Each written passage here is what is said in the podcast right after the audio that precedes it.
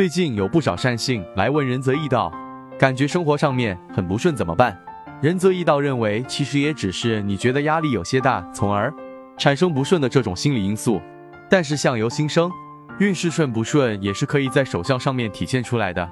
案例中，地为生命线起点，说明在年轻的时候还是很好的，笔直无杂纹。